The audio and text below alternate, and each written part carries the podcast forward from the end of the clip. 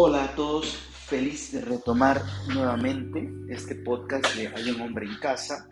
Saben que este podcast inició hace ya más de dos años cuando por temas de índole profesional mi esposa tuvo que trasladarse a, otro sitio relativamente lejano de, donde usualmente hacemos vida de familia. Para los que han estado por, por Costa Rica, que es el país en el que estamos, se acordarán que Costa Rica, pues todo, todo el desarrollo mayor se ha dado sobre todo en el centro del país, en lo que llamamos el Valle Central. Pues nosotros tuvimos que emigrar hacia el sur, un lugar cercano con la frontera con Panamá, y pues para que ella atendiera ahí algunas labores profesionales durante un tiempo. Por cierto que de aquella, en aquella travesía, con cuatro chicos ya con nosotros, cuatro hijos preciosos. Y, tuvimos, tuve, tuve que quedarme en casa con ellos, por eso esta, esta expresión de hay un hombre en casa, y experimentar durante todo ese año algo que, vamos, que es, que es de todos los días, ¿no? La vida de familia, pero experimentarlo de manera, de manera más cercana, ese convivio eh, diario, minuto a minuto, día a día, 24/7, full time, como quieran llamarle, con mis hijos. Y aquello no lo cambié por nada. Tanto que, que hoy recordando eh, este podcast, dije, vamos a ver cómo ha estado ¿no? lo que publicamos previamente y me doy con la sorpresa de que ha, ido llegando a la gente. Y, hace días vengo como con esa inquietud ¿no? de, de explotar estas herramientas que nos da la tecnología para contar un poco de lo que va pasando ¿no? en nuestra familia, en nuestra casa. Justo no, sé, no sé por dónde empezar, no tengo un guion establecido por ahora, pero creo que es bueno explicarles en dónde estamos ahora, en qué momento de la vida nos encuentra ustedes que nos están oyendo en este podcast. Eh, pero bueno, ¿qué, les, ¿qué les contaré? Les contaré que estamos a, a mitad del ciclo eh, lectivo. Saben que aquí en Costa Rica el ciclo de vacaciones de medio año ocurre a estas alturas del año, junio, julio, eh, tengo entonces a los seis chicos en casa. A los seis chicos están en casa junto con, con, con Melanie y están empezando hoy apenas el segundo día de este periodo de vacaciones. Que no nos ha tomado muy de verano porque en realidad el tiempo ha estado bastante mejorable, mucho frío. Acabamos de salir también de un periodo muy fuerte de bronconeumonía, de los, sobre todo los más chicos y saben aquel susto o miedo de que fuese COVID y bueno, eh, estamos ahora en ese momento.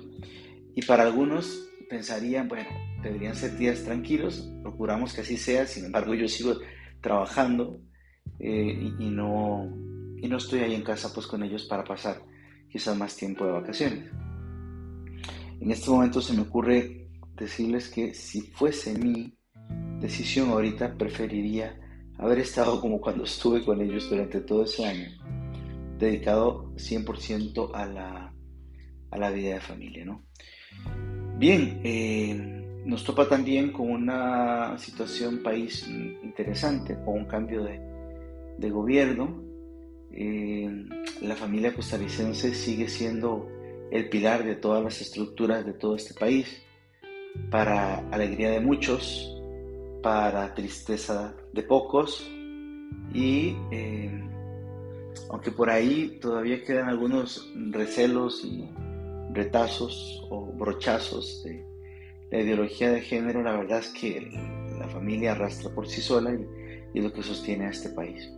No, no, es, ah, no es que me quiera ver del tema de, de cómo está mi familia ahora en este momento, pero entenderán que en una oleada de ataque fuerte contra la familia, que no es un secreto para nadie, pues eh, el tema de, la familia, la ideología de género, el futuro, tal, es un tema constante que se habla en, mi familia y en las familias que frecuentamos. El tiempo nos, nos falta, creo que podemos organizarnos mejor.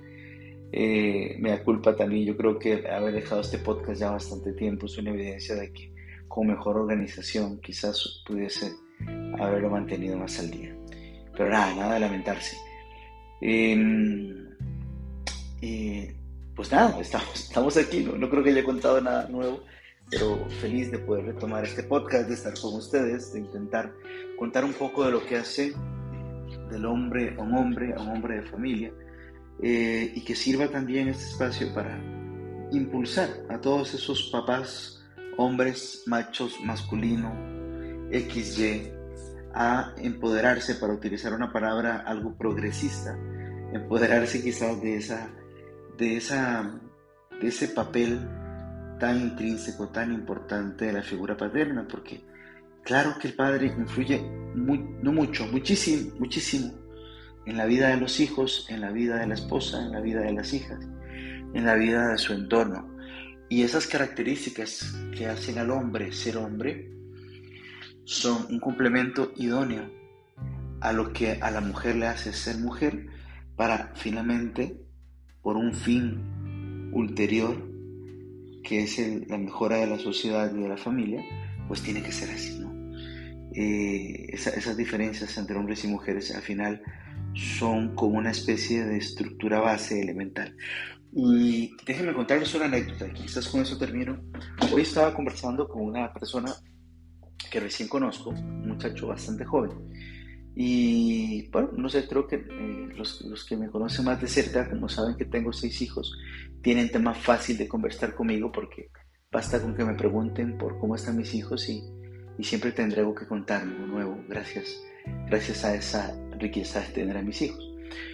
Eh, y entonces empezamos a hablar ahí un poco de la familia y una de las cosas que esta persona me compartía, que me parece que son preocupaciones legítimas, uno era el tema de la estabilidad económica y me decía, yo tengo la ilusión de ser papá algún día, de ser familia, pero me da miedo la estabilidad, por eso me estoy preparando, eh, terminando de estudiar y, sacando adelante mi carrera para que cuando ese momento llegue pues estar más preparado. Lo cual eh, suena lógico, en cierto tono muy responsable también. Pero luego de pronto vino la expresión, y quiero, quiero hacer eso para darles lo mejor. Y claro, ahí, creo que mi, espíritu un poco científico sale ahí y pregunta, bueno, ¿y qué es lo mejor? ¿Qué significa lo mejor? Dentro del contexto o, de vida o de proyecto de vida que tiene una persona, esa pregunta puede tener varias, varias respuestas. ¿no? Y se podría empezar enarbolando o, indicando, no sé, el tema de la educación, ¿no? ¿Quieres una educación buena para tus hijos? Que les permita en un futuro defenderse mejor y prepararse para los retos de las necesidades laborales del futuro. Yo diría, mejor impulsarles el espíritu emprendedor. Eh, el tema de manutención, comida, eh, un techo, ropa, y aunque las preocupaciones son legítimas, hay que decirlo, son legítimas, que papá no se preocupa en el día a día por esas necesidades. Eh, hay que pensar también que ese tema de lo mejor, ¿verdad? Es un tema tan, tan relativo porque en el fondo lo mejor para los hijos, y lo sabemos todos, no redunda solamente en ese bienestar económico que hay que procurarlo, es una lucha para todos nosotros los papás, sacar adelante a la familia económicamente, pero eso no, no haya sentido si no hay realmente un compromiso.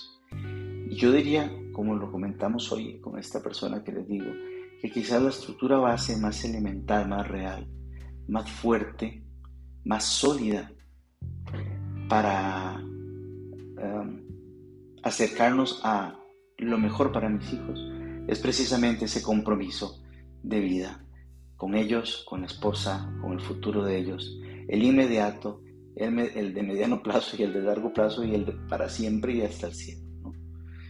Es ese compromiso que un hombre eh, frente a su realidad dice, voy, lo hago, no me distraigo, no busco realidades alternativas o situaciones eh, confusas, sino que voy por esto a por ello, como dicen los españoles, y, ah, y no me distraigo, y mi compromiso es siempre el mismo.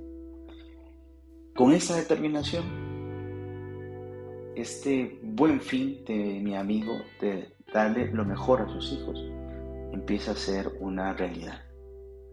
Empieza a ser ese sustento de realmente darle lo mejor a los hijos. Que lo mejor será un papá comprometido eh, un papá que quiera y ame muchísimo a su esposa y a los hijos. Nada, feliz de estar por aquí otra vez. Nos vemos eventualmente en un futuro podcast. Chao.